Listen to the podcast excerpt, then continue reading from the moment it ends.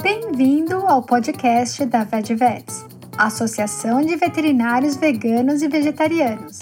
Esse podcast é financiado pela ONG The Pollination Project, que tem a missão de dar suporte a projetos que visam disseminar com paixão as diversas comunidades espalhadas pelo mundo e assim beneficiar a todos. O objetivo da VetVets é promover a empatia e compaixão a todas as espécies de animais deste planeta. Abordamos os diversos dilemas éticos associados ao ensino e à prática da medicina veterinária. Estamos colocando esse debate na forma de podcast e você também encontra muitas informações na nossa página do Facebook, no nosso perfil do Instagram e também no nosso website www.vegevets.com. Pelo fato de utilizarmos um áudio gravado de uma live do Instagram, avisamos que a qualidade do áudio não está muito boa e também há algumas interrupções no áudio pela desconexão à internet. O membro não humano de sua família tem medo de ir ao veterinário?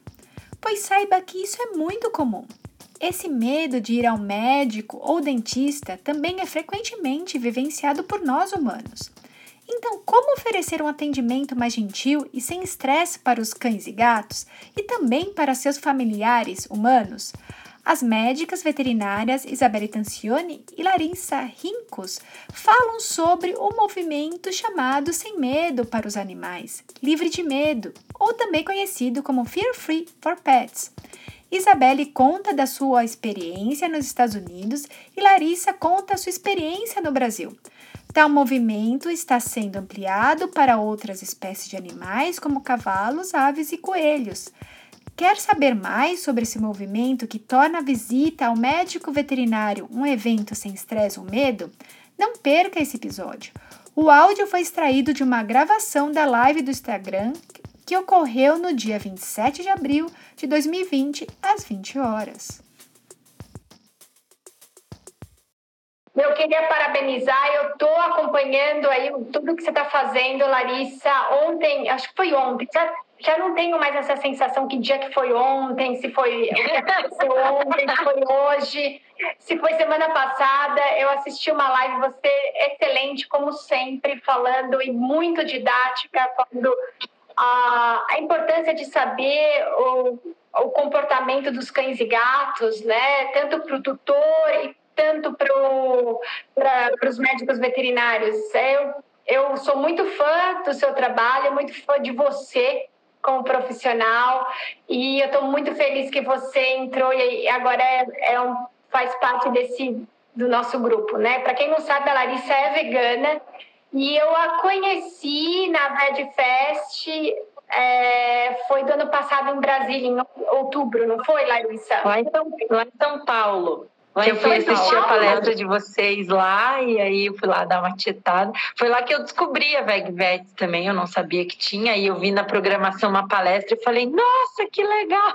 eu tenho que ir lá. Daí Olha, fui lá e tudo mais. Mas na de Brasília que a gente conversou mais e tudo, assim é que às vezes é tão difícil pegar contato, e aí depois, depois acho que foi um ano, né? Que depois eu fui para a VetFest, aí eu encontrei você, que você deu uma palestra assim excepcional. Aí eu falei, nossa! E, e também porque eu moro, moro no Brasil, isso dificulta às vezes muita interação com as pessoas. Então, é, agora eu falei, nossa, que quando eu vou para o Brasil eu tenho essas oportunidades. E, eu, e a minha família é de São Paulo, e você é de Curitiba, então por isso, porque às vezes uhum. tem essa desconexão. E eu achei excelente conhecer você e, e, e ver o quanto você está dando tudo de novo que está acontecendo na veterinária, as coisas atuais, do que quando eu me formei há 20 anos atrás, não tinha tudo isso. E hoje, ver veterinários que estão abraçando essa causa de de tratar, é, de tratar os animais de uma forma diferente é, é uma coisa assim tão inspiradora que é, é a veterinária que eu sempre quis, que na verdade não existia 20 anos atrás. eu acho que a gente ainda está construindo aos pouquinhos, porque eu acho que na, na graduação eles têm pouco, eu acho que na graduação eles têm pouco. Esse tema mesmo que a gente vem conversar aqui hoje, eu acho que ninguém tem, né? Então, e que deveria ser um tema central, né, da clínica médica. Então, como além dos exames que a gente tem que fazer, como fazê-los, né? Lá na semiologia, eu fui professora de semiologia um tempo na graduação, e eu falava mais de fear free, cat friendly do que de outras coisas, assim, né? Então, claro que tem que aprender a ouvir um coração direito, a medir o que tem que medir, né? A ferir tudo que tem que aferir. Mas eu acho que mais importante, né, é como, como fazer tudo isso e às vezes não vai fazer tudo, né? Que precisaria fazer naquele momento se o animal não, não, não, não conseguir então, eu acho que essa mudança realmente é a veterinária que a gente quer, né? Que a gente espera. E eu acho que está começando a aparecer já. É, colegas que desde o primeiro ano já pensam assim e já vão né, se posicionando e professores começando a ensinar mais. Eu estou muito feliz também com esse movimento. Acho que o Brasil, apesar de demorar sempre, né? Eu imagino que a gente ali nos Estados Unidos já é, já é outra realidade, mas a gente está caminhando, né? Estou vendo uma geração mais mais amistosa né, com os animais, mas eu acho que está aumentando a sensibilidade do, dos alunos e dos, dos colegas mesmo, né? É, aqui é, existe uma divisão, né? Isso você vê bastante. Quem está adotando mais são os, os, as pessoas mais novas. As pessoas tem algumas pessoas mais é, que fizeram veterinária há mais mais tempo, é, elas, elas são um pouco mais existentes, né? As pessoas uhum. mais novas e tem também, depois eu vou falar no final, é, o programa é livre para quem quiser saber, é, é, é grátis para quem é estudante, é só escrever lá para o site. E a Larissa tem muitas dicas para quem é, quem quer saber mais. Ah, Larissa, você quer. Eu só falo assim: qual o objetivo da, da VEDVETS? A VEDVETS é a Associação de Veterinários Veganos e Vegetarianos, que a gente quer abraçar e, de uma forma mais empática, todos os animais. Nós fomos a, a, entidade e o grupo que a gente, no ano passado, a gente realizou o primeiro simpósio de dilemas éticos na veterinária, em conjunto, em parceria com a, a, a Faculdade Anhembi Morumbi, de São Paulo. E a gente não quer só acolher veterinários e estudantes, também auxiliares de enfermagens, diversos outros profissionais que estão na causa animal e também não só veganos e vegetarianos, pessoas simpatizantes que estão ali, querem saber um pouco sobre o veganismo, como que é isso, a gente está aberto para todo mundo. E a gente decidiu então fazer essas lives para quê? Para fazer uma forma mais interativa, mais acessível às pessoas que querem informação. É claro que a gente sabe que nem todo mundo tem internet, internet rápida. Então, muitas pessoas não estão escutando o que a gente está fazendo. Então, a gente tem o site, a gente tem a página do Facebook. Toda hora a gente fala sobre alguma coisa. A gente vem aqui acompanhando as últimas notícias, os webinários e tópicos importantes na medicina veterinária. E com muito prazer eu conheci a Larissa e a Larissa está fazendo um trabalho assim excepcional. Sigam ela é, no, no, Instagram, sigam ela no, na página lá no, no Facebook. Ela também tem o um canal do YouTube. E, gente, tem tanta gente maravilhosa que a gente tem que aí falar e falar o quanto de bom que essas pessoas estão fazendo. A Larissa é uma delas. É, Larissa, quer, você pode contar mais, é, contar assim, breve. Eu sei que você fez muita coisa, uma coisa assim, o currículo da Larissa tá no VEDVETS. Se vocês quiserem dar uma olhada lá no Quem Somos. Ela tem uma trajetória excepcional. Você pode contar pra gente como que você entrou na veterinária, o que que você fez e o que que você está fazendo agora? Eu entrei na veterinária porque desde criança eu era louca dos bichos. Eu cresci no interior, a gente tinha coelho, tinha pato, tinha galinha, tinha cachorro, tinha eu levava tudo para minha cama. Meu pai ficava bem maluco. E eu queria, eu sempre quis trabalhar com comportamento, na verdade. Eu não chamava isso um, de medicina comportamental, eu já falava até que era psiquiatria, mas eu entrei na faculdade, todo mundo falou que isso não existia. Essa história acho que eu já contei algumas vezes. E, e todos os professores falavam que isso não existia, que eu, né? E, e cá estamos, né?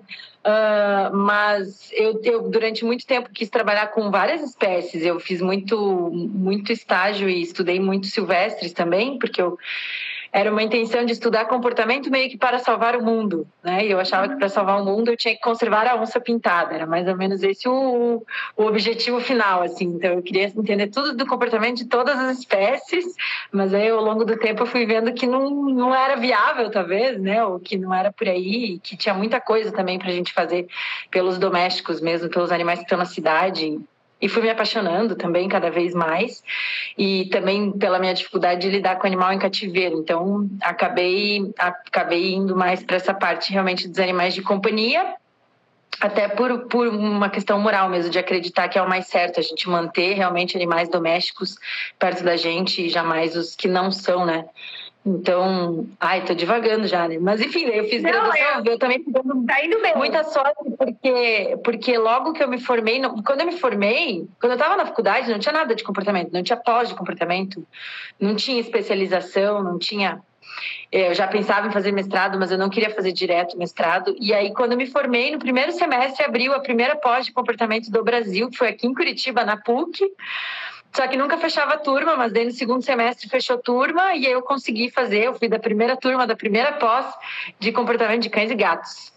Né, do Brasil, aqui na PUC-PR em Curitiba, essa pós nem existe mais. E aí depois eu dei sequência no mestrado no Laboratório de Bem-Estar Animal, porque não tinha como fazer mestrado em comportamento. E no doutorado eu estou na clínica médica, porque ainda é um desafio muito grande encontrar orientador de psiquiatria no Brasil, né? Mas a gente consegue trabalhar muito bem junto com várias outras áreas que são super relacionadas. Bem-estar tem tudo a ver com comportamento, a clínica médica tem tudo a ver, né? A própria dermatologia, que é onde eu estou agora, tem tudo a ver. Então, estamos aí, continuamos estudando muito, né, dando aula, sou professora também, além de atender no consultório, então eu, eu tenho uma boa vivência no, clínica mesmo, né, até para falar do manejo é, fear-free, mas eu também dou aula, inclusive dou aula disso, né? Desse tema. Já dei curso online e, e presencial sempre eu estou dando. Então é um tema que eu gosto bastante, que eu estudo bastante também. Pronto, chega. Não, não, não, falar dos cursos, vai começar a falar sobre Fear Free.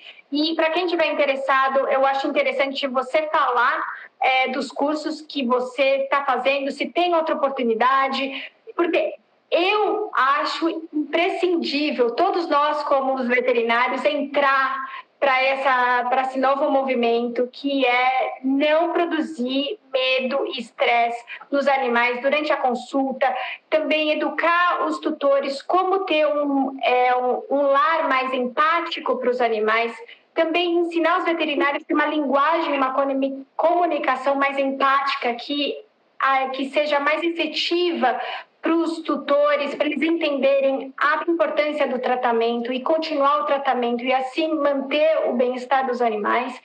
Então, eu acho que promover esse movimento é o que a gente quer. E se depois você quiser falar dos cursos que você tem em mente, que você já fez ou que vai abrir, no final, nossa, seria é isso que a gente quer mesmo. A gente quer difundir esse movimento quanto mais. É, Larissa, então você dá aula, você tem a sua página aí no Instagram, você tem é, a sua, você tem a página no Facebook e canal no YouTube, não é? Sim. Tá, eu tô vendo que várias Sim. pessoas estão entrando eu não consigo ver com esse óculos, não troquei de óculos porque tá tudo fechado. Então, eu tô vendo que a Silvia entrou, já tá toda feliz aqui. A Silvia, que também é, é da Vedvets. A gente tem vários membros da Vedvets, vocês podem ir lá no Quem Somos. A Amanda, que tá fazendo uma vaquinha, também tem um canal dela que é veterinária vegana. E um, eu vi a Melody e eu vi alguém da Dermatovete, eu não sei se é o Rafa, eu acho que é o Rafa, Dermatovete ah. Cursos, tá aí também. Esse movimento que a gente vai falar, que, que é para remover esse estresse e o medo dos animais, começou em 2016. Né? Quem foi o idealizador desse movimento é o veterinário Martin Becker. Se vocês forem na internet, tem muita coisa sobre ele. Ele fala muito sobre o vínculo humano-animal, é um professor de várias universidades aqui dos Estados Unidos, e vários vários veterinários eles se juntaram, tanto especialistas é, em, em, comportamento, no caso da, da Larissa, anestesiologistas, pessoas que, me, que também é, são, são especializadas em controlar e manejador, é, também pessoas que estão na medicina de abrigo, que no Brasil chama é, veterinária do coletivo é, tosadores, treinadores, todos eles têm uma grande. Acho que tem mais de 100 veterinários por trás desse movimento Fear Free, colocando cursos e tudo mais. E, assim, eles falam muito de que nenhum animal é ruim. Não existe, ah, this is a bad dog. Ah, ele é um, um cachorro maldoso, ruim. Ele está tremendo, é bravo, ele está tremendo de medo, ele está estressado. E isso é importante, a gente é, desconstruir a nossa imagem, porque muitas vezes o animal está indo na clínica veterinária porque ele foi realmente manejado de uma forma é, que produziu dor e ele, ele induziu estresse, porque é muito mais fácil a gente ter uma memória negativa do que memória positiva. Se, a gente, se eu te falar uma coisa, se eu te perguntar, por exemplo, olha, você lembra de uma coisa ruim que te aconteceu? Essa coisa vai vir rapidamente na sua memória. Né? E todo aquele olfato, tudo que você vivenciou naquela, naquele, naquela vivência, naquela memória ruim, você vai ter um olfato, você vai lembrar de várias coisas. De você se lembrar de uma coisa boa é muito mais difícil. Porque nosso sistema de lembrar de coisas ruins e que aquilo é ruim é uma, é uma coisa de defesa. Acontece a mesma coisa com os animais e nós, médicos veterinários, ficamos muito frustrados porque a gente ama os animais, eles não querem que eles se sintam medo durante a consulta. A gente quer ser amigo e companheiro, né? E, Larissa, você pode contar, contar qual é a importância de você ter esse tipo de é, consulta e também interação com o animal que não induz estresse e também não induza medo. Você pode contar para a gente é, a sua experiência, qual a importância desse tipo de abordagem e depois eu vou perguntando mais coisas que você é, que você sabe, que você está lidando no seu dia a dia. Eu acho que é importante a, a importância são várias, as importâncias, né? Eu vejo que, que fazer um atendimento no qual o animal não sinta medo, primeiro de tudo, é muito importante pelo animal, né? Hoje, medo é considerada a emoção mais negativa que um animal social pode sentir. Então, ela é a pior das emoções, ela é a mais grave. Então, é a emoção que a gente tem que, com todas as nossas forças, trabalhar para que um cão ou um gato nunca sintam, né? Então, quem dirá dentro do ambiente médico, que é onde ele tem que estar sendo cuidado, né? Onde ele tem que estar sendo protegido. E a gente muitas vezes ali está dando o exemplo para a família, né? Do que é aceitável e do que não é eu acho que vem até nesse movimento do, do, que a gente evoluiu com os humanos, né? com as crianças, com os pacientes psiquiátricos humanos, que até poucos anos eram tratados de uma determinada maneira e hoje não se aceita mais. Então, à medida né, que a gente evolui moralmente. Então, a gente não quer mais que o, o cão, o gato, que agora é filho do tutor, se sinta mal. Então, acho que essa é a primeira importância de todas, né? A gente genuinamente não querer que o cão ou gato se sinta mal, porque para ele isso é muito ruim. E a gente já tem estratégias de como abordar o atendimento para que ele não sinta esse medo. Então, nada mais justifica, né, ele continuar. Porque antes talvez a gente fazia porque não sabia como fazer melhor. E agora a gente sabe, né? E aí entra uma série de outras coisas, porque o animal estressado na consulta, ele tem todos os seus parâmetros alterados, então aí a gente entra na, na qualidade da, da medicina, porque uma consulta, então, em que um cão ou gato fique estressado, não vai ser uma consulta de qualidade, porque as informações clínicas, físicas que eu preciso obter desse paciente, eu não vou obter ou eu vou obter tudo errado. Eu não vou poder vacinar um paciente que ficou estressado, né? Eu não vou poder coletar exames complementares, por exemplo, sangue, aferir glicemia, né? Várias coisas a gente nem vai poder, nem adianta fazer, eu não vou poder aferir pressão. Então, uhum. a qualidade, né, da, da, da, da, do atendimento e do diagnóstico, bem como do tratamento, fica totalmente comprometido. Uh, o relacionamento, então, eu acho que é muito importante o manejo fear free pelo relacionamento tutor é, veterinário e veterinário animal, porque a gente também quer que o cão ou o gato goste da gente. Eu lembro que na faculdade, nos primeiros anos, e até o final, na verdade, da faculdade, né? Porque minha faculdade foi zero fear free. Uh, os professores uh, tinha uma, meio que uma piadinha assim né que era que que, que era muito uh, paradoxal ou irônico ser veterinário, porque a gente faz veterinária porque a gente ama os bichos, mas a gente é a criatura que os bichos mais odeiam, né? Que os cachorros odeiam a gente, os gatos odeiam a gente. Isso, esse era o pensamento padrão, né, no, nosso, no meu curso. E, e, e, isso tem que mudar. A gente também quer ser amigo do nosso paciente. A gente quer que o cachorro chegue no consultório feliz, saltitante, que o gato chegue no consultório feliz e vá embora feliz, né? E aí isso também está envolvido com outro ponto que eu acho que é a importância do manejo fear free, que é minimizar acidentes, minimizar lesões, né? Porque animais medrosos podem agredir e as pessoas levam mordida, levam um arranhão e se machucam, ou até coisas mais graves, ou os animais podem se machucar também nesses episódios, todo mundo, e isso causa medo na equipe, no veterinário, no estagiário, traumas psicológicos na equipe também. Então, eu acho que é muito importante para também minimizar esses acidentes e acho que teria mais, mais vários outros pontos, mas esses talvez são os mais importantes, assim, né, do porquê que a gente deve fazer. Então, é só, é só vantagem, na verdade, né? Não tem desvantagem. Eu acho muito importante o que você falou, é, que a gente não sabia antes. Hoje a gente está tendo conhecimento graças a todos essa especialidade nova que você está envolvida, que é comportamental, é, e também todo, tudo que a gente sabe sobre é, é, medicamentos, tudo, como usar esses medicamentos, feromônios, e como como ver, acho que tem muitos estudos saindo sobre isso, né? Como a gente lidar com o animal e também a gente agora, eu vou, eu vou perguntar para você também, qual a importância do veterinário tutor saber a linguagem do animal, a linguagem corporal, a linguagem. Qual a importância disso? Claro que isso é super importante no Fear Free. É, só que não só isso, tanto para o tutor ver que o animal às vezes está estressado, ele não sabe que o animal está estressado. Muitas vezes até o veterinário não sabe identificar que o animal está tendo medo. É, qual a importância disso no seu dia a dia e do veterinário, do doutor? Eu acho que é de total importância para a gente, é, com, com, com assertividade, saber se esse animal está com medo ou não, para a gente não cometer o erro de achar que o animal está bem e ele não está, para a gente não cometer o erro de ignorar que ele está muito mal, ou que ele está com medo, ou cometer erros de comunicação, né? Isso que eu falei lá naquela palestra, que eu gosto, eu adoro conversar sobre isso, as falhas de comunicação que a gente tem. Então, de achar, às vezes, como tu comentou lá no início, que um animal é, é agressivo quando que na verdade ele está morrendo de medo, né? Ou no caso dos gatos achar que ele está tranquilo enquanto ele está fazendo freezing, ele está congelado, ele está paralisado de pânico.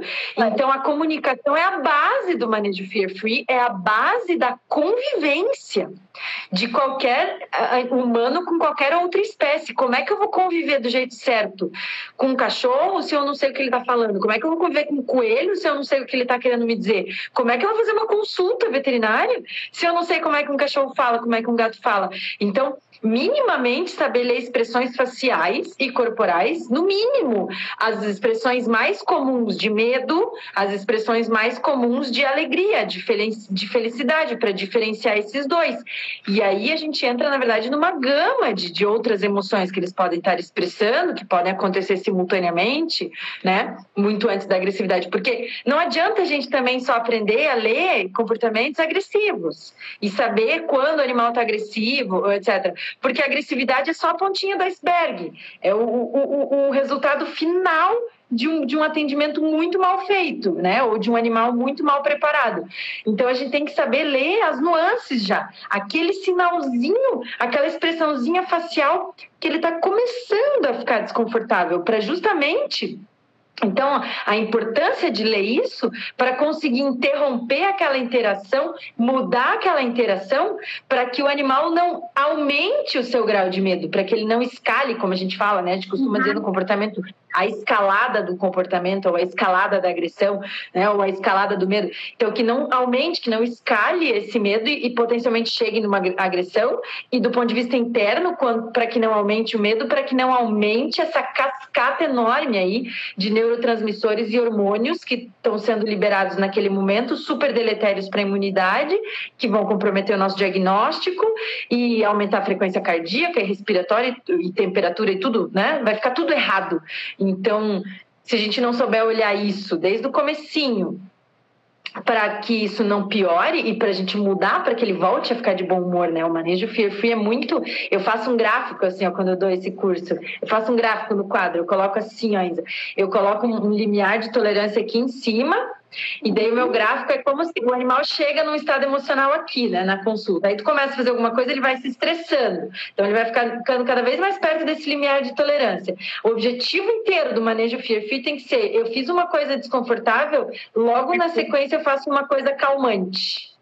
Aí eu deixo ele, aí eu vou fazer uma coisa estressada, que estressa de novo, aí eu faço outra coisa calmante, para eu ter a consulta inteira assim, ó, e terminar com ela aqui, ó, numa coisa boa, para nunca acontecer isso. E o que, que é esse limiar? É quando ele tem um surto quando ele agride, quando ele, quando ele morde, quando ele grita. E para gato, se passar daqui não tem mais volta. Não. E para cão demora muito para voltar. Então, só que aí, aí os alunos já devem estar desesperados. Meu Deus, mas então o que, que eu faço de bom? Né? Aí varia muito, varia de paciente para paciente, mas pense nas coisas que os cachorros e os gatos mais amam no universo. Uma delas é comida. Né? Então a gente pode usar comida dentro do consultório, brinquedo, a gente pode usar escova de pelo, carinho, né? deixar ele solto sem fazer nada, qualquer coisa que acalme, vai variar de paciente para paciente. Aí a gente tem que ir conhecendo o nosso paciente, né? Mas eu já estou indo longe na resposta. Vou, não, vou deixar não, falar. Tá, um acho ótimo porque eu acho muito bom você frisar que né, saber a leitura corporal, como você falou, fazer essa leitura corporal, não deixar ela escalar no momento que aí eles surtam, né? Aí alguns podem ter agressividade, uns ficam extremamente. É, você falou de uma maneira incrível, é, eles ficam congelados. Eles se congelam. É. Aí as pessoas falam, mas ele não está fazendo nada. Não, ele está morrendo de medo é identificar o que, que é esse medo. É o congelado é, é o medo. Né? Que o é, sempre, tá sempre. Paralisado. Isso é, e porque leitura de expressão facial e corporal não, não, tem muitas regras, mas tem algumas coisas que é regras, assim, que vai valer para todos os pacientes. Para os gatos, 100%, 100% dos gatos, se um gato está parado na mesa, ele não está bem.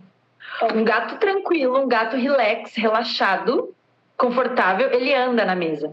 Ele tenta sair, ele tenta descer, aí ele se esfrega, né? Ou ele olha, aí ele dá mais uma disfarçada e tenta sair de novo, ele fica se movimentando. Então, gente, um segredo já que eu acabei de, de contar para todo mundo aqui: um gato que parou, que tá parado, ele está em pânico. E eu já vi muito na minha vida, Isa, com alunos e com professores e com colegas, a seguinte frase: quando o gato fica parado a consulta inteira, eles olham para o tutor na final da consulta e falam assim: Nossa, mas que bonzinho, né? Mas é um anjo esse gato, mamãe, parabéns. Elogiam a pessoa que o gato é um anjo, enquanto que o gato estava aterrorizado, em pânico. Pressão então, arterial mesmo... lá em cima. Meu Deus, esse gato liberou 100 quilos de cortisol. Nossa, agora eu falei uma atrocidade, né? Mas litros de cortisol, ele liberou adrenalina, ele liberou tudo de ruim, né? A imunidade dele foi lá no, na ponta do pé. É, gente, eu tava vendo uma palestra agora, antes de eu entrar aqui nessa palestra, de um autor que eu tenho acompanhado, que estuda a relação entre mente e corpo em seres. Ele é médico, mas enfim, é tudo inferível, né? E ele, tava, ele trabalha também com meditação e algumas coisas, e ele estava falando como os níveis de hormônios negativos, e ele, ele dosa uh, imunoglobulinas e outras substâncias da imunidade, como elas variam muito rapidamente dependendo do estado emocional dos humanos. Ele está medindo isso. É, é, assustador o quanto um final de semana de estresse, o quanto diminui a imunidade de uma pessoa e quanto um final de semana, no caso eles estudam muito meditação, né, que é estados então emocionais tranquilos, positivos, sobem os níveis da maioria das coisas que são boas para nossa imunidade, que não vem aqui ficar falando os nomes, né? Mas então já lembrei disso para nossa live também, porque a, a, a, gente não tem isso estudado ainda nos animais, mas a não. gente já tem estudado em humanos e a gente sabe, na verdade. Mas a gente não está parando para pensar nisso, a gente não está lembrando disso. E vai lá, estressa o cachorro, vacina de qualquer jeito, e às vezes acha que ele está vacinado, às vezes ele nem está vacinado. Dawson Church, para quem perguntou ali quem é o ator, o autor. Ai, que bom, começa. Olha, eu não consigo ler, é tudo muito pequenininho para mim. Eu tô com óculos e mesmo assim tá embaçado. É, tá bom. Isso, ótimo que você está falando, porque realmente, se a gente ter um, é, por exemplo, um gato estress, que foi extrema, que é, ficou estressado durante a consulta, ele tem que retornar. E às vezes na casa dele existe, ele é estressado na casa, porque às vezes não tem enriquecimento, que você tem várias várias palestras sobre isso, enriquecimento em casa, para não deixar o animal estressado. Quem quiser, vai lá no, no, no site da, da, no YouTube, na página da Larissa, ela explica bastante sobre isso. Então, você vai ter um aumento de cortisol, o cortisol, ele vai ser imunossuprimir. É, então, uhum, tudo que acontecer, o que acontece? Seu organismo, ele não vai ter, ele não vai conseguir se defender de uma maneira uh, que, deve, que deveria é, uhum. se encontrar algum patógeno, alguma coisa assim. Então, pode ser que o, a, é, o gato ou o cachorro, ele adoeça, né? E a gente sabe que tem vários uhum. gatos que têm problemas só porque é, decorrentes, eles não sabem lidar com o estresse, eles vão ter cistite, vão ter outros problemas e até problemas dermatológicos, que é o que você estuda. Uhum. E, na verdade, vão retardar a, a, cicatrização. Então, se a gente parar para pensar, vamos pensar juntas aqui, né? Todo cão ou gato que vem para o médico, se está doente, tem alguma coisa, tá? Às vezes eles podem vir que não estão doentes, né? Só para tomar vacina, vamos supor. Mas eh, a maioria dos animais que chegar no consultório está doente. Então, o que, que a gente quer? Melhorar aquele quadro, mas a gente pode estar tá piorando o quadro, agravando e retardando a, a, melhora desse paciente se a gente fizer uma consulta estressante. Né? E no caso de uma consulta de vacina, olha que grave isso. Tu traz um paciente rígido, né? então chega um paciente saudável dentro do teu consultório, que não tem nada, que estava com a imunidade normal, aí tu vem para imunizar ele, né? E aí tu pode estar tá comprometendo a imunidade dele. Então, olha que louco isso, né? Deixando ele menos saudável depois de uma consulta veterinária. Então, é esse ponto que as coisas chegam e a gente não está exagerando quando a gente fala isso, né? É, pode sim. É, é, e eu, eu gosto sempre de comparar cão e gato com criança. Eu, comecem a pensar assim, quando vocês estão atendendo um cachorro ou um gato e ele, vocês não estão sabendo como lidar, ele começou a ficar nervoso, vocês contiveram mais forte ou, ou fizeram algo mais estressante. Imagine se fosse uma criança naquele lugar. Se fosse uma criança, primeiro, a mãe deixaria você fazer aquilo ou não? Você teria coragem de fazer isso com aquela criança? Ou não, né? Então, a, a, não é mais aceitável. Antigamente, amarravam as crianças né, na cadeira para coletar sangue. Na minha infância ainda era assim, amarrava se não tinha medo de vacina. Era jogada no chão para dar vacina, igual que acontece com o cachorro, jogada no chão para dar vacina. Eu sempre conto, eu, tinha tanto medo de, de, de, de, de tomar vacina, porque uma vez uma enfermeira quebrou uma agulha no meu braço, né?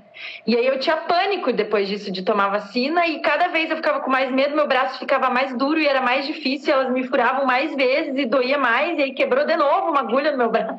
Então é horrível, né? A gente e, e a gente tem que se pôr no lugar deles. E, às vezes se fosse você, você gostaria, né? E, e alguém aqui está comentando, ó, Pri, a consulta começa muito antes do animal chegar, sair de casa. Sim, fear free não é mágica, né? Isso é muito importante. Isso no curso, nós, tanto que quando eu dou o curso, eu fico mais da metade do curso, a gente fala do que acontece antes do que chegar no consultório, do que da consulta em si. Os alunos, normalmente, a primeira coisa que eles querem saber é de contenção física, né? Manipulação, manejo, né? Enquanto que não tem, não tem milagre que vai, vai fazer uma contenção física ser super amistosa se esse animal não chegou preparado.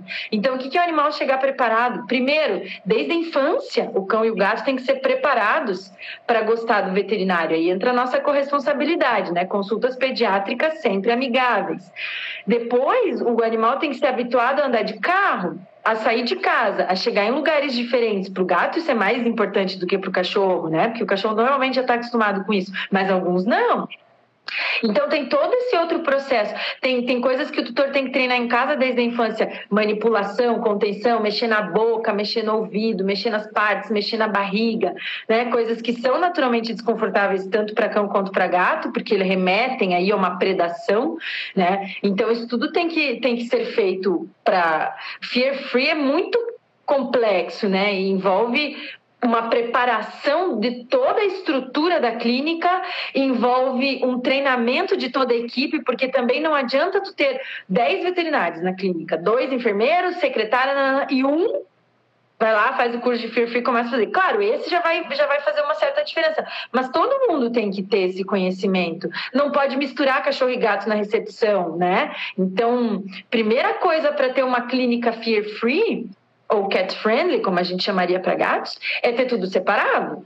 Recepção separada para cães e gatos, consultório exclusivo para cão, exclusivo para gato, internamento exclusivo para cão, exclusivo para gato, e digo mais, jaleco exclusivo. Nunca misturem jaleco. Jaleco que tu mexeu num cão, tu não vai mexer num gato. Né? E às vezes e, e, a gente e a gente tá numa, numa onda até de, de, de muito falar dos gatos, né? Eu, eu, acho isso maravilhoso, mas eu acho que às vezes a gente esquece do contrário. Um cheiro de gato também pode ser estressante para o cachorro. Uhum, né? Sim, um outros cachorros até. Né? E de muitos outros cachorros também, porque não são todos os cães que são super sociáveis e não são todos os cães que foram socializados com gatos na infância. Se o gato, se o cão tiver um perfil de predador de gatos, ele ficar sentindo aquele cheiro vai deixar ele aflito a consulta inteira. E se ele não for predador, mas nunca viu um gato, talvez ele, ele, ele fique achando aquilo meio estranho, né? Então, os cheiros também para o cão é importante. Os barulhos, manejo fear free, gente, tem que ser sem barulho, silêncio, consultório que é nada de ficar falando alto, gritando, moto passando na janela. Tem que a gente tem que planejar o consultório para ele ser um ambiente calmo, quieto, aconchegante, né? Isso aí faz toda, tipo, que é vir internamento, Deus o livre internamento ter barulheira, né? Então, e no internamento a gente tem que adicionar atividades, eles não podem ficar o dia inteiro naquela gaiola lá esperando a vida passar, tem que ter atividades esses pacientes, eles têm que sair para andar, eles têm que brincar, eles têm que ter um enriquecimento alimentar também, né? Eles têm que apagar a luz, que isso é uma coisa que me, me preocupa sempre, Isa, meu Deus do céu, aqui, eu não sei como é que é ali, mas aqui no Brasil, na minha experiência, internamento é aquele lugar assim, ó, branco. Branco, aquelas luzes brancas, trocentas luzes no teto branco, que tem que ser tudo um hospital, branco, para o plantonista ver bem tudo e ver se está tudo limpo e enxergar bem tudo. E fica 24 horas por dia sim, porque o internamento normalmente é 24 horas, porque tem um plantonista que ficou de dia e tem um plantonista que fica de noite. O cara que ficou de noite dormiu de dia, então ele fica com a luz acesa a noite inteira no plantão. E aí o cara que ficou de dia vai dormir de noite, então ele fica o dia inteiro com a luz acesa e todo mundo falando. E que horas que dorme o paciente? É. Como é que o organismo tem que pensar e repensar o nosso tem nosso apagar a luz. Tem que apagar a luz. Se o animal não dormir, ele não vai se recuperar de nada. Pelo contrário, pode ficar mais doente, porque ela assim, ó, né? 24 horas por dia. Quem aqui já ficou doente sabe, né? Que a gente dorme mais até quando a gente está doente do que quando a gente está saudável. Então, essa é uma preocupação minha, assim, importante. Alguém estão mandando. Fala alguma coisa, Isa, que eu vou tentar ler umas perguntas. Ah, não, ah, ó, vamos falar sobre como. É, vamos falar isso como isso influencia o tutor. Então, muitas pessoas, eles têm, é, às vezes, alguma resistência de ir no veterinário porque viu que o gato e cachorro teve algum problema, se estressou, isso estressa, estressa o dono. E esse estresse, ele é um, como se fosse um ciclo. O dono estressado, o, o, o olfato do cachorro e do gato, eles conseguem sentir quando a gente está estressado. Então, isso vai fazer com que eles se estressam e, e é um ciclo. E aí o que acontece? Aí o tutor fica estressado, o gato está estressado, o cachorro está estressado, e aí quando ele tiver um problema, ele vai demorar tanto mais para voltar para o veterinário, porque ele sabe, ah, será que vai acabou? Será que não? E ele vai demorar muito mais, a pessoa, porque ele já está, ah, eu não quero passar por esse, essa experiência de novo com o meu cachorro e com o gato. E aí o que acontece? Aquela doença pode evoluir. E aí vai uhum. ser o prognóstico né, daquela doença uhum. vai ser pior, muitas das vezes. Uhum. Sim. E isso, Isso eu pego no consultório direto. Foi bem legal que tu falou sobre isso. Eu pego no consultório direto, mais com gatos do que com cães, mas tutores que fazem essa cara, assim, ó, para mim, e falam: Meu Deus, faz dois anos que eu não levo, porque as últimas três vezes que eu levei vacinar foi um estresse, foi uma tortura, e, e me mandaram botar força para segurar meu próprio gato, e eu tenho culpa disso até hoje, eu me arrependo, eu nunca mais vou fazer isso, porque na hora eu me deixei levar, e porque ele gritou, e porque foi triste. Então, o impacto que uma consulta estressante tem no psicológico do tutor é imenso. E eu sei, porque eu também sou mãe de gato e mãe de cachorro, e eu já passei por situações assim, e eu nunca mais voltei. Em amigos até. Não volto, né? Deixa, às vezes dá vontade de deixar de ser amigo, até, né? Porque torturaram o teu paciente dentro do teu filho, eles são nossos filhos, né? Então eu acho que esse impacto é, a gente não deve minimizar, eu acho que ele é um impacto importantíssimo. Quem vai pagar o preço no fim sempre é o gato, a gente acaba sofrendo um pouco também, porque a gente ganha menos, né? Se eu tenho um paciente que não volta com tanta frequência quanto poderia, eu também vou ganhar menos dinheiro. Mas no fim, quem paga mesmo o preço é o gato, o cão, porque a doença dele, como tu falou, vai avançando e a gente não, não, não faz tanto um diagnóstico mais precoce, bem como um tratamento mais precoce, né? Aquele cão e gato que não vem todo ano vacinar e fazer todos os exames que poderia fazer, porque a pessoa segura, né? Ou daí agora, tudo daí parece que tem que ser em domicílio, que eu também discordo. Se der tempo, eu gostaria de falar um pouco sobre isso, essa nova onda de tudo em domicílio agora, para não estressar os animais. Não é bem assim, não é bem assim. Né? Então, eu acho que isso é muito importante da gente considerar. E aí a gente é outra coisa que às vezes foi educado mal na faculdade, a gente tem que desconstruir que, que eu estou querendo dizer? Que eu aprendi e que eu vi meus alunos de maneira massiva me relatando que aprenderam também. Que o tutor incomoda, que o tutor estressa, que o tutor é um estorvo na consulta. Que se pudesse eu atendia só o cachorro sem os humanos, porque eu só gosto de animais, não gosto de humanos.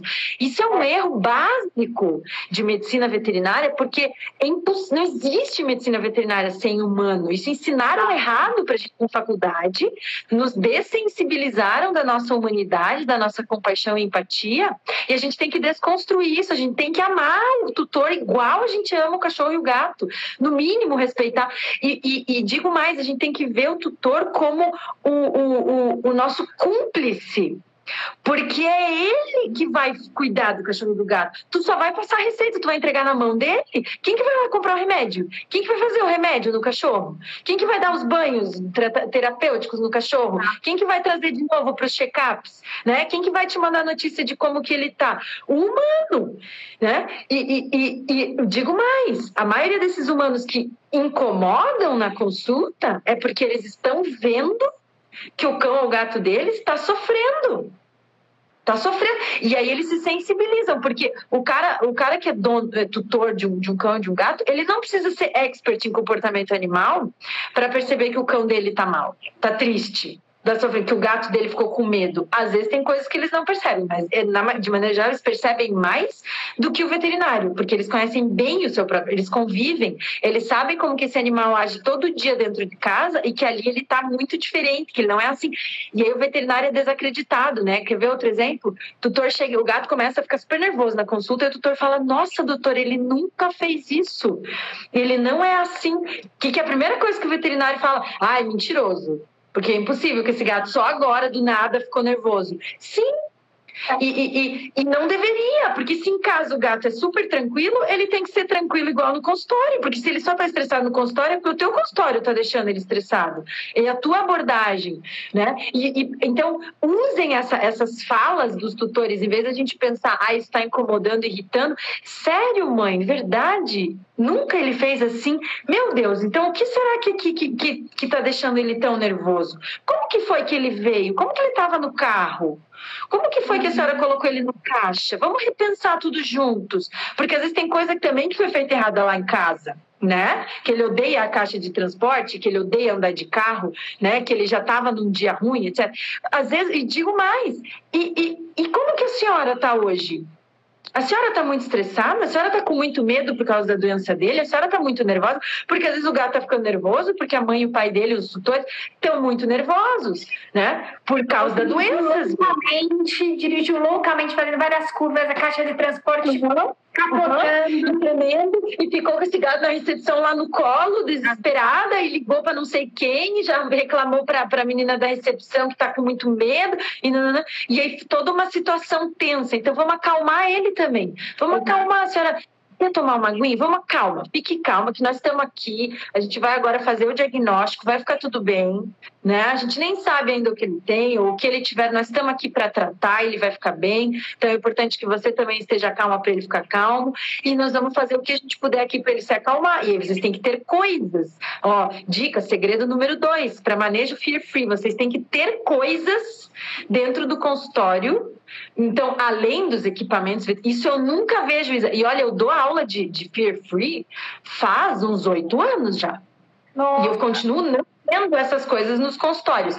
Potes de petisco potes com sachê, geladeira com sachê, com patê, brinquedo, catnip, né? Cheirinhos gostosos. Essa é a minha bolsa de, de, de petisco, que eu quando eu levo para as clínicas em campo. Essa aqui é uma bolsinha, eu levo várias.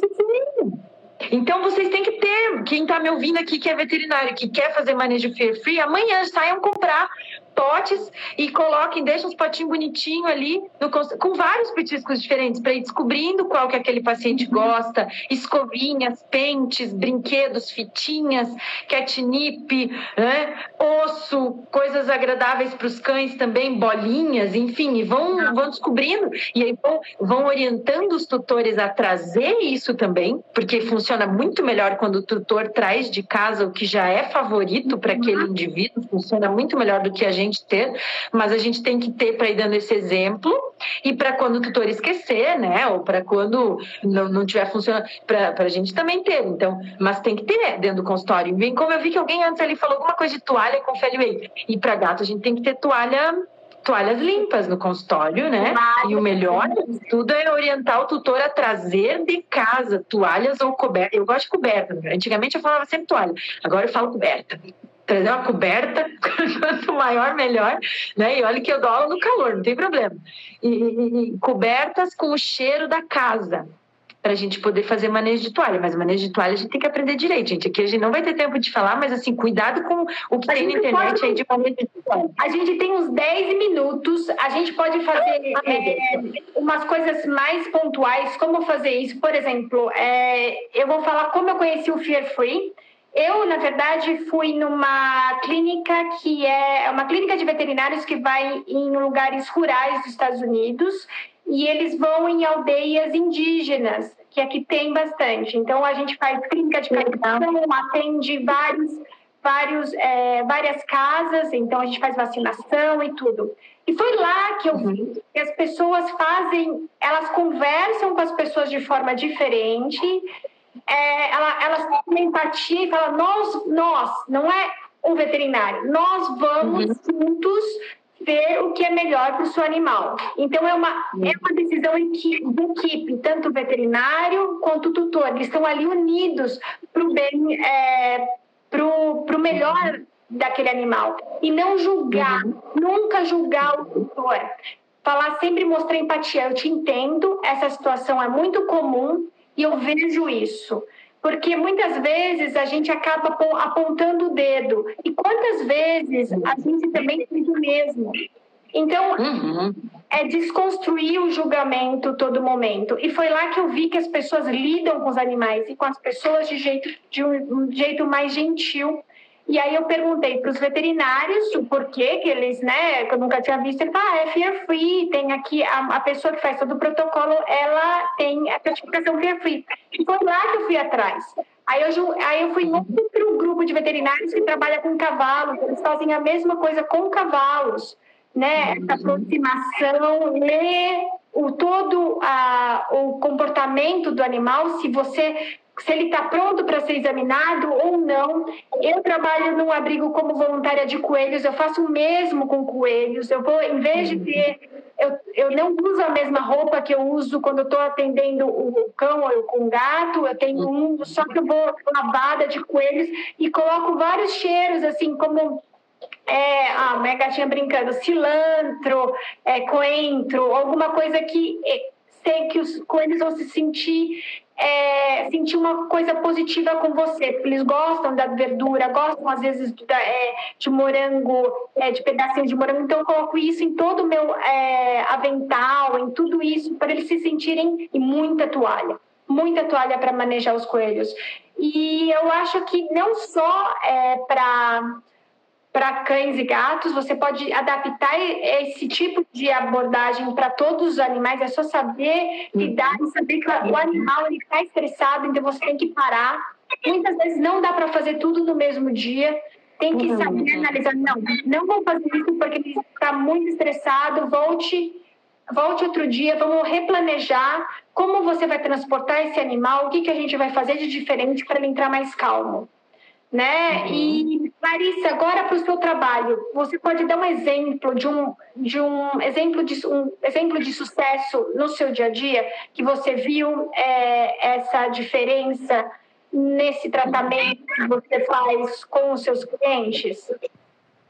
Sim, ah, eu, ve, eu vejo eu vejo sempre assim, eu acho que casos de sucesso para mim são quando chega um paciente que eu começo a atender e manejar e que a família me relata: "Meu Deus, ninguém nunca conseguiu botar a mão nele. Meu Deus, é a primeira vez que ele não está rosnando. Meu Deus, é a primeira vez que ele não tentou morder ninguém", né? E a gente vai com atendimento até o final. Eu acho que um caso bem recente, na verdade, é, que até é bem triste, porque, enfim, o, a família acabou fazendo eutanásia, mas era um gato que eu atendia para transtorno de agressividade e ele desenvolveu uma doença dolorosa também, neurológica, e ele estava internado e ele era, ele era já, ele já tinha agressividade em casa, ele já era muito intolerante ao toque, e aí com essa dor piorou muito.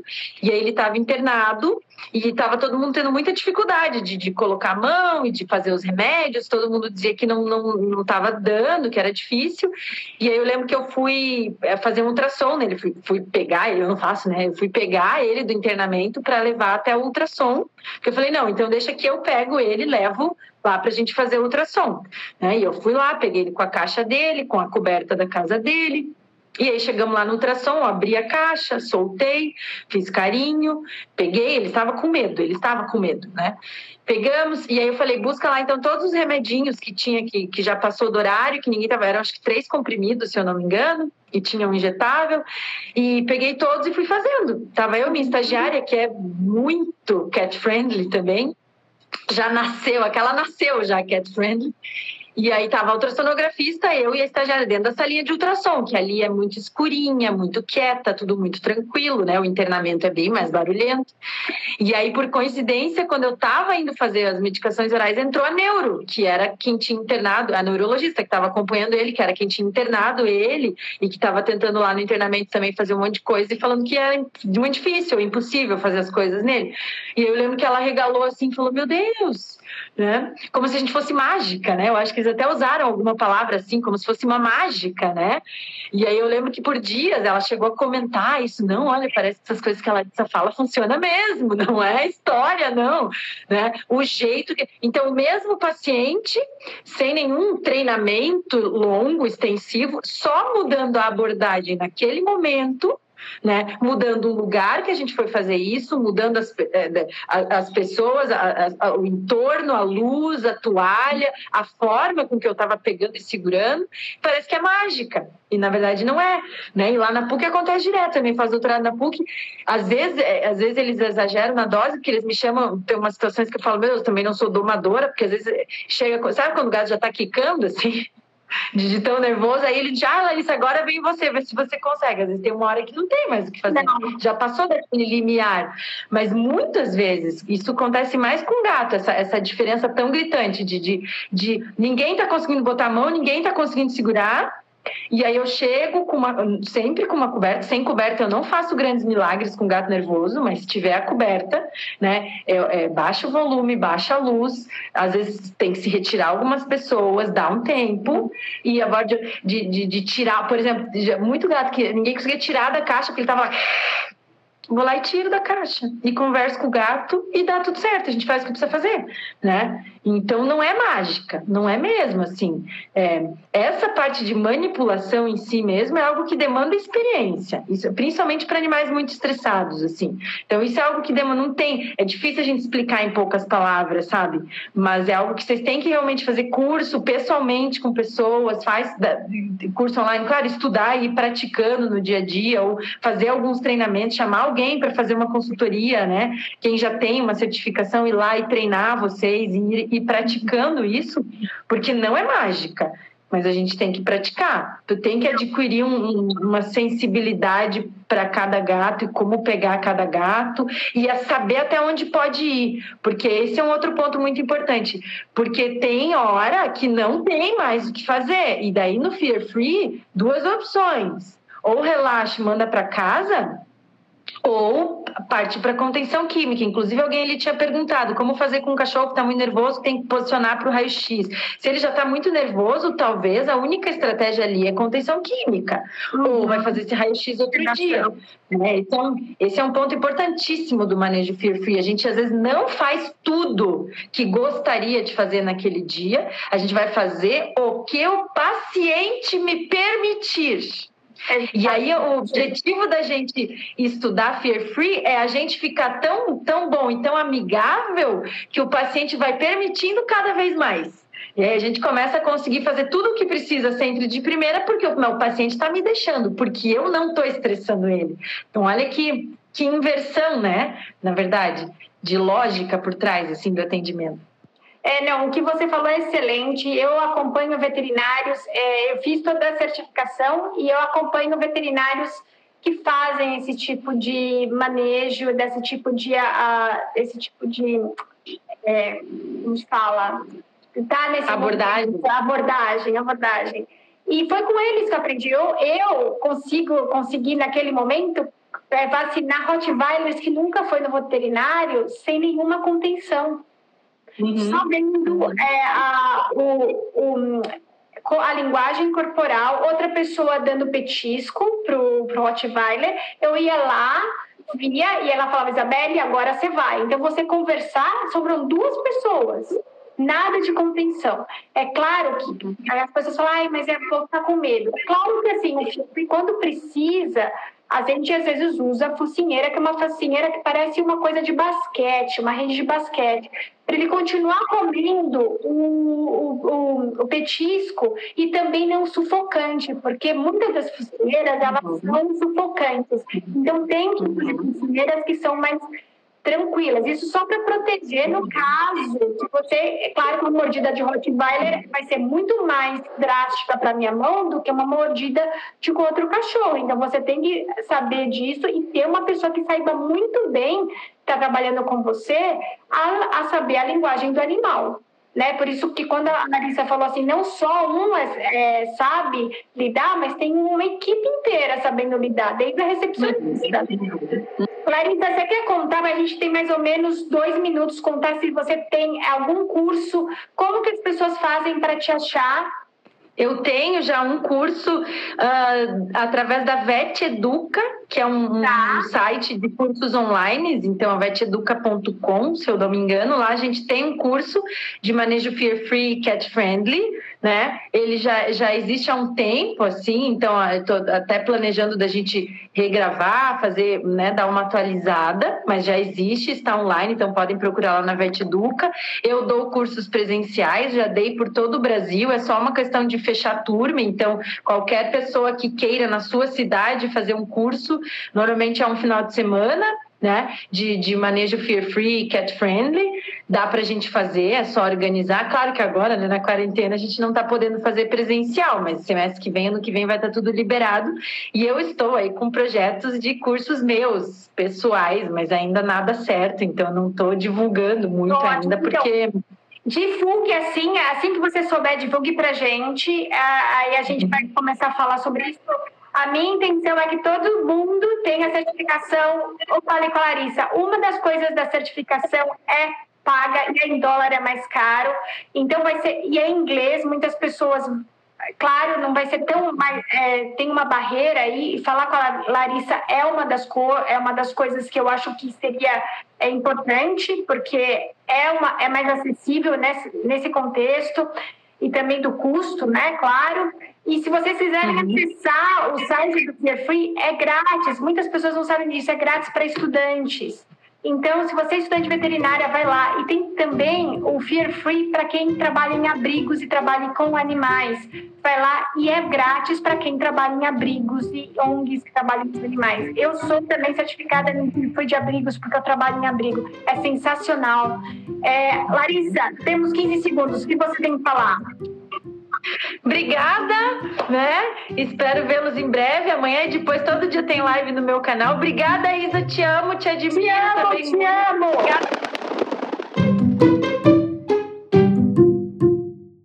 Obrigada por escutar o episódio do nosso podcast.